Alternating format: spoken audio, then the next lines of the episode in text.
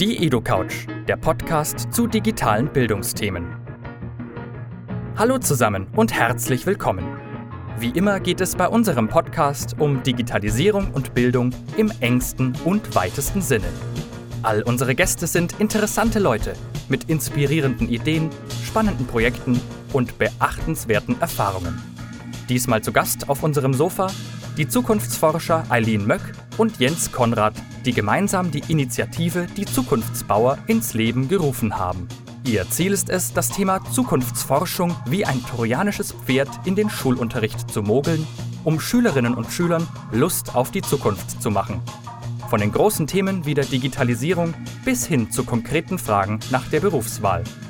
Diese EduCouch-Ausgabe ist für alle empfehlenswert, die sich dafür interessieren, wie unser Nachwuchs, wir nennen ihn Felix Future, seine Zukunft selbst in die Hand nehmen und gestalten kann. Wie immer, danke fürs Zuhören. Die EduCouch ist ein Format des Instituts für digitales Lernen. In dieser Ausgabe mit freundlicher Unterstützung der Cornelsen Emburg GmbH. Ja, hallo, willkommen zurück auf der EduCouch 2018 hier auf der Didakta mit Eileen Möck und Jens Konrad. Und für euch ist das große Thema die Zukunft, ähm, weil ihr beide auch Zukunftsforscher seid. Könnt ihr uns das mal ein bisschen erklären? Was versteckt sich hinter diesem Begriff, diesem großen Begriff? Genau, also Zukunftsforscher wird man, indem man Zukunftsforschung an der FU Berlin studiert im Masterstudiengang. Also das ist so ein bisschen, wo wir herkommen und seitdem bezeichnen wir uns als Zukunftsforscher. Ich weiß nicht, kannst du mal was erzählen, was wir da ja. so gelernt haben? Tatsächlich ist das Interessante, weil ich habe Zukunftsforschung studiert, aber was genau Zukunftsforschung ist, kann ich nur schwer sagen, weil das Thema Zukunft an sich so unfassbar breit ist. Ähm, wir haben es so, dass unser Studiengang sehr, sehr interdisziplinär ist. Das heißt, wir arbeiten äh, mit unterschiedlichen Fachrichtungen zusammen. Ähm, ich komme eher aus dem Bereich Wirtschaft, aber auch so ein bisschen Richtung Kognitionswissenschaften. Eileen kommt eher ein bisschen aus dem Bereich Startups und Bildung. Ähm, wir arbeiten noch mit Journalisten, Architekten, Medizinern. Und ähm, das Interessante, das Spannende in der Zukunft ist, äh, sie existiert noch nicht. Und umso mehr man mit Leuten redet, die aus verschiedenen Fachrichtungen kommen, desto näher versteht man eigentlich auch, was die Zukunft sein könnte oder was die Zukunft wirklich bedeutet gesamtwirtschaftlich. Und das ist das Interessante. Und ähm, alleine schon die Erfahrung zu machen, zwei Jahre lang mit Leuten über die Zukunft zu reden, mhm. sich selber zu reflektieren, vor allem auch zu merken, ähm, wie sehr man schon darauf gemünzt ist, gewisse Meinungen schon so zu, zu verinnerlichen. Ähm, war halt eine extrem interessante Erfahrung für uns, ja. Ja, also tatsächlich geht es gar nicht darum, in die Zukunft zu gucken, Prognosen zu stellen und irgendwie sich auch so mit Trends zu beschäftigen die ganze Zeit. Das machen wir auch. Ähm, aber es geht eher darum zu gucken, ähm, was können wir irgendwie heute durch unser Handeln schon machen, damit es in diese oder in jene Zukunftsrichtung geht. Also es ist eher, man nennt es auch eher so Gegenwartsforschung. Ich glaube, das trifft es vielleicht besser. Genau. In Verbindung mit der Zukunft, wie genau. sie denn genau. aussehen ja. könnte. Ja. Das klingt ja auch schon ein bisschen so, als könnte das sehr viel mit den Zukunftsbauern zu tun haben. Ihr seid ja auch die Gründer dieser Initiative. Genau. Was ist da denn dann nochmal so die Gründungsidee oder wie kam es dazu, dass ihr diese Initiative ins Leben gerufen habt? Genau, also man muss ja jeden Masterstudiengang irgendwie mit einer Arbeit abschließen. Äh, da sitze ich auch gerade dran. Und was ich habe mir halt ein Thema überlegt, wo ich dachte, okay, was habe ich dann überhaupt gelernt in den zwei Jahren? Und tatsächlich war das das Studium selbst. Und ich dachte, das ist so ein, ein Learning, dieses Mindset, was man auch mitbekommt, die Methoden, das muss jedem Menschen zugänglich gemacht werden. Ähm, daraus entstand die Idee, dass man das eigentlich auch in der Schule schon platzieren muss. Äh, mein erster Arbeitstitel war so ein bisschen Zukunftsforschung als Schulfach, wurde ich ganz schräg angeguckt. Äh, funktioniert so auch nicht, haben wir festgestellt. Wir arbeiten aber zusammen oder sind am Institut Futur halt auch mit dem BNE verbündelt, also Bildung für nachhaltige Entwicklung. Ähm, das ist ein Programm von ja, den Vereinten Nationen, aber eben auf deutscher Ebene, wo es darum geht, Schülern Gestaltungskompetenzen mitzugeben und sie quasi für die Zukunft auf einer nachhaltigen Art und Weise irgendwie äh, ja, da bereit zu machen. Ja. Ähm, und aus der Masterarbeit heraus ist dann die Idee entstanden, okay, wir machen das nicht nur theoretisch, wir sind halt große Fans von agilem Arbeiten, Praxis, Erfahrung. Ähm, lass uns direkt in die Schulen gehen. Ich habe Jens letztes Jahr im Sommer angesprochen, gefragt, äh, hast du Lust, einen Workshop an meinem alten Gymnasium zu machen? Und dann ging das so los und wir haben den ersten Workshop gemacht, viel gelernt, was man vielleicht auch nicht machen sollte. Und jetzt sind wir in so einer Pilotphase und prinzipiell geht es bei Zukunftsbauer darum, Zukunftsdenken, das, was wir gerade so erzählt haben, in Schulen aktiv zu tragen. Ja. Äh, wir machen das aktuell über so den ich sag mal, äh, wir nennen das immer so ein bisschen trojanisches Pferd, weil es ist halt schwierig, in alle Fächer reinzukommen. Wir machen das aktuell über die Studien Berufsorientierung, weil da der größte Bedarf für das Thema Zukunftsdenken irgendwo aktuell da ist, mit dem ganzen Thema Arbeitsweltwandel. Ähm, genau, das versuchen wir gerade durch Materialien, durch Workshops, ähm, durch auch Events äh, zu platzieren und den Schulen irgendwo nahezubringen. Genau.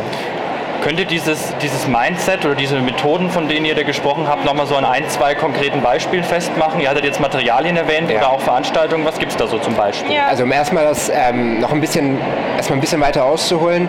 Ähm, über, über die Zukunft nachzudenken, hat halt extrem viele Vorteile, indem ich auf der einen Seite mein eigenes Handeln besser reflektieren kann, was in, was in einen Fall mir auch hilft, zum Beispiel Probleme der Nachhaltigkeit anzugehen.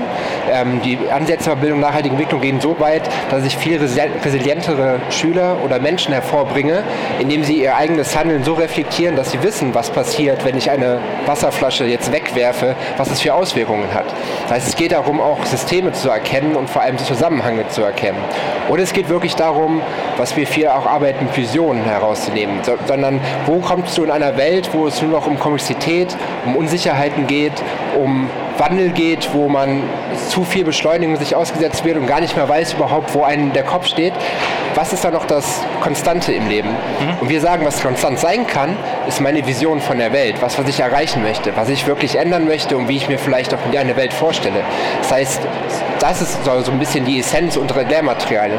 Und wie das aussehen hat, das heißt, wir arbeiten mit Materialien, wo es viel um Empathiefähigkeit geht, andere Positionen zu verstehen, zu reflektieren, in Form von ähm, Diskussionen, in Form von, ähm, wir arbeiten zum Beispiel was ganz Interessantes, wenn du ihnen äh, ein, ein, eine Collage von einem Zukunftsbild von 1960 präsentierst und sagst, was stört dich daran, was findest du interessant daran? Und einfach die Kinder darauf reflektieren zu lassen, welche Annahmen da auch schon drin stecken. Das ist das wirklich Interessante. Und dann im Endeffekt heraus auch Kreativität zu fördern und zu sagen, so verbaut wie die Zukunft ihr euch vorstellt, nämlich wir werden von Maschinen ersetzt, wir werden von Robotern dominiert werden, das ist sie gar nicht. Die Zukunft ist offen. Wir können, wir haben die Power, sie jederzeit zu ändern. Und das ist das, was wir konkret vermitteln wollen. Und dafür machen wir Materialien, die den ähm, Schüler diesen Weg vermitteln allerdings auch den Lehrer neue Wege zeigen, es didaktisch bei sich einzupflegen. Und da arbeiten wir halt mit Organisationen wie Teach the Future zusammen, die ähm, eine, ja, eigentlich ein kollaborativer Verein sind aus verschiedenen Zukunftsforschern, ähm, die Lehrmaterialien entwickeln, speziell für die Schule. Und daraus haben wir extrem viele Materialien gezogen, weil sie auf der einen Seite sehr pädagogisch gut aufgewertet sind, auf der anderen Seite so aufgewertet sind, dass die Lehrer es relativ einfach in den Alltag integrieren können. Und das ist so, genau, ein Ansatz, den wir damit verfolgen. Du hast jetzt schon also, einen Partner genannt. Es gibt auch, glaube ich, noch weitere Partner. Ja. Wer ist denn da noch mit dabei? Also jetzt offiziell Partner ist halt bisher Teach the Future, wo wir halt so der deutsche Botschafter irgendwo sind. Ja. Aber uns ist halt total daran gelegen, einfach ein Netzwerk aufzubauen, weil im Bildungsbereich kannst du sonst auch nichts erreichen. Ja. Ähm, von daher haben wir noch zwei Partnerinitiativen, die hier auch aktiv äh, unterwegs sind, die sich ähnlich auch mit Kompetenz dem Thema Kompetenzen beschäftigen. Und dann haben wir zum Beispiel, oder ich bin auch im Verein D64, das ist ein Verein für digitalen Fortschritt. Ähm, da geht es gerade darum, dass wir dieses Jahr mal schauen, wie kann man eigentlich auch für die Politik so eine Art Manifest entwickeln äh, für eine gute Bildung in der digitalen Welt. Also oft ist es ja auch so, dass man sagt, digitale Bildung, nein, stopp, es geht eigentlich um Bildung in der digitalen Welt. Das ist immer schon die erste Missannahme, die man irgendwie hat. Ähm, Genau, und jetzt sind wir halt dabei, noch weitere Partner ins Boot zu holen, auch zu gucken, was passt zu unseren Workshops ja. irgendwo, wo kann man auf lokaler Ebene auch äh, Partner holen. Genau, also wir kommen jetzt aus Berlin. Äh, da ist der Berliner Senat gerade auch jemand, mit dem wir gerne zusammenarbeiten möchten und das auch schon tun. Aber es ist halt in jedem Bundesland anders. Es ist in jedem, allein in Berlin, in jedem Bezirk anders. Also das ganze Thema Bildung ist halt auch kein einfacher Markt sozusagen, ja. um Partner zu identifizieren. Okay. Ähm Ihr habt, das habe ich gesehen auf eurer Website, zeigt ihr auch so für jede Altersstufe die Ansätze, wie man so ja. mit Zukunft umgehen kann, weil das ja auch schon sehr abstrakte Fragen, sehr Absolut. große Fragen sind. Ähm, könnt ihr mal so einen idealtypischen Weg eines Schülers vielleicht nachzeichnen? Wir nennen ihn Felix Future und der mhm. durchlebt jetzt unterschiedliche Altersstufen und sollte sich damit Zukunft beschäftigen. Wie könnte das aussehen? Also Felix Future ähm, startet in der Grundschule in der Weise. So, wir haben ähm, Konzept, ähm, haben, also unser Konzept ist es so, dass unser erster Baustein ähm, für die Grundschule ausgelegt ist mhm. und der Schwerpunkt soll einfach sein, hab Spaß, dich mit Zukunft zu beschäftigen. Mhm. Hab keine Angst ähm, mit Komplexität, was, was sich da hinten erwartet in der Welt. Ähm, hab keine Angst, wie über Zukunft gesprochen wird. Hab einfach Spaß daran, dich damit zu beschäftigen, Wandel zu beschäftigen und versuch spielerische Ansätze zu lösen oder zu finden. Das heißt, äh, die Module sehen so aus, dass Felix in den Unterricht kommt, wir viel mit ihm diskutieren, viel mit Science Fiction arbeiten, weil wir glauben, da sind auch sehr, sehr viele spannende Ansätze drin und auch zum Beispiel Ansätze wie Lego Series Play nehmen, wo man einfach zusammen Zukunftsentwürfe baut, darüber spricht, wieder einreißt, vielleicht adaptiert. Es soll einfach so ein bisschen der spielerische Umgang sein und den Grundstein legen für, für die weiteren Bausteine. Dann kommt idealerweise Felix die weiterführende Schule. Jetzt natürlich das Thema, ich persönliche Zukünfte, was will ich machen in Zukunft? Das ist ein Thema, was halt nicht nur den Schüler betrifft, das ist, glaube ich, ein Thema, was die ganze Familie, die ganze Familie generell betrifft. Und äh, wir wollen halt einen neuen Ansatz bieten und sagen, die Berufs- und Studienorientierung ist da eigentlich ein interessanter Schnittpunkt, weil sie jetzt zum ersten Mal Felix unterstützen kann, ähm, anhand der Frage, wie willst du in Zukunft leben, und weg von starren Berufsbildern, sondern welche Funktionen brauchst du, um in dieser, in dieser Welt zu agieren, ähm, wenn sich die Frage so stellt, ist dann Felix viel bewusster, sich auch die Frage am Stellen, was kann ich denn heute schon für Berufe ausprobieren, auch wenn sie es vielleicht in Zukunft gar nicht so existieren werden, aber die Kompetenzen und die Funktionen, die ich über diese Erfahrungen lerne, kann ich später immer noch verwenden, selbst wenn ich diesen Beruf im Endeffekt gar nicht ausübe. Ja, und also Felix wäre jetzt wahrscheinlich in der 9. Klasse, um das mal kurz äh, Felix wäre jetzt in der 9. Klasse, ja. Äh, ein bisschen greifbarer zu machen und würde mit uns quasi aktuell so acht Workshops machen, genau. ähm, wo wir anfangen, gemeinsam mit den Kids verschiedene Planeten zu bereisen. So haben wir das gerade irgendwie runtergebrochen. Und auf den Planeten gibt es Trends, da gibt es Technologien, also alles, was gerade in diesem Thema Arbeitswelt, Wandel draußen in der Welt rumschwirrt. Äh, wir würden es mit den Kindern gemeinsam uns angucken, ähm, diskutieren, was findest du gut daran, was macht dir Angst irgendwie auch. Und dann ist das Narrativ so ein bisschen, die Kinder kommen zurück auf die Erde, also sie waren quasi Astronauten, haben ja. entdeckt äh, und würden dann ähm, schauen, okay, was davon möchten sie weiter in dem Leben und auch in der Schule irgendwie behalten, wo sie, möchten sie ein Weltverbesserer sein, gibt es Probleme, die sie aktiv vielleicht angehen möchten? Und eher darüber dann zu gucken, okay, was heißt das für meine Berufswahl? Also möchte ich vielleicht Hebamme werden, weil ich ähm, irgendwie medizinisches Interesse habe oder nicht viel eher, weil ich irgendwie Leuten helfen möchte, ähm, gesunde Kinder auf die Welt zu bringen. Genau. Also dass man versucht, Berufe auch in ihre einzelnen Kompetenzen zu zerlegen. Und der Output ist halt eine Jobmesse der Zukunft. Das heißt, genau. Felix ist einen Beruf entwickeln, den es gar nicht gibt. Vielleicht einen fiktionellen Beruf, wo er erklärt, wie ist du da hingekommen, was war deine Inspiration. Und er stellt dann eine Jobmesse der Zukunft, wo andere Eltern hinkommen, andere Lehrer hinkommen und er dann als Experte sagt, warum er diesen, wie er auf diesen Beruf gekommen ist. Und dann ist Felix eventuell was wir uns nicht wünschen, weil wir wollen halt bewusst auch gegen den Akademisierungsgrad so ein bisschen gehen. Wir wollen auch bewusst Ausbildungsberufe im Fokus stellen und sagen, auch das ist super wichtig für die Zukunft. Das heißt nicht, dass Ausbildungsberufe weniger wichtig werden in, in Zukunft, ganz im Gegenteil, es wird benötigt. Und das wollen wir auch betonen. Aber wenn dann er sich trotzdem entscheiden sollte, in der 12., 13. Klasse weiterzumachen, ähm, geht es mehr um nachhaltige Zukünfte. Das heißt, wir arbeiten da zum Beispiel mit der HWR. Das heißt, wie kann ich Zukünfte benutzen, um eigene Ideen für meine eigene Entrepreneurschiene zu gehen. Für Social Entrepreneur-Bereich wirkliche Ideen und wie kann ich die in ein Business Model so ummengen als Art Schülerfirma, mhm. um, um davon dann aktiv zu werden. Und das ist so das wurden so drei Bausteine, die Inhalte sind. Genau. Also im Zukunftsschullaufbahn im Schnelldurchlauf. Ja, genau. genau, genau also Im besten Fall äh, weiß man danach irgendwie klarer, was man vom Leben erwartet, wo man hin will, ähm, wird auch ein bisschen flexibler und inspiriert für so lebenslanges Lernen. Vielleicht ergeben ja. sich daraus Schülerfirmen, vielleicht aber auch eine Community-Projekte im Kiez irgendwie. Also wir ja. wollen irgendwie einfach, dass Probleme, die so groß und komplex erscheinen, irgendwie von den Schülern echt heute greifbar und gelöst werden. Und wir wollen halt vor allem, was für uns auch wichtig ist, wir sehen halt den Schüler als Multiplikator wirklich diese Denkweise ja. reinzutragen. Wenn, wenn der Schüler begeistert davon ist, wird er zu seinen Eltern gehen und sagen, Mama, schau mal, das hat mich mega interessiert, wird er von den Großeltern ja. erzählen, die erzählen es weiter.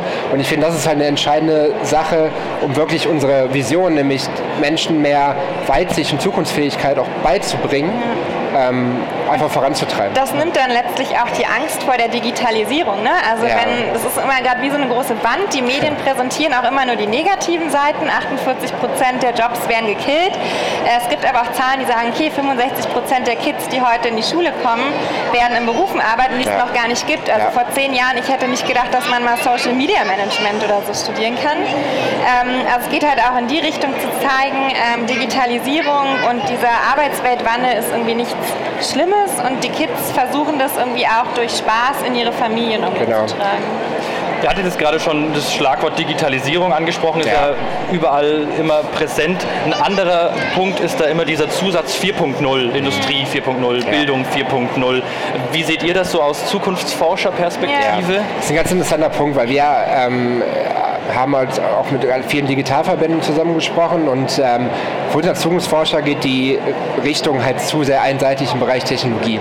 Ähm, wir sehen halt generell die Schule als, als System und wir sagen halt, Digitalisierung kann halt nicht nur in einer, einer Facette passieren, nämlich man kann nicht nur die Technologieaspekt betonen und kann alle anderen Sachen außer Acht lassen. Was wir sagen, wir haben halt, ähm, also wir Zukunftsforscher haben so eine, eine Art Darstellung als Ökosystem ähm, entworfen, wo wir ähm, Digitalisierung oder Smart School in vier verschiedene Domäne eingereicht haben. Das sind auf der einen Seite die Infrastruktur, das ist sowas wie das Internet, welche, welche Sachen gibt es, gibt es WLAN-Struktur, das ist aber auch die Rolle der Schule, die sich ändern muss. Das heißt, was ist denn noch die Bedeutung einer Schule?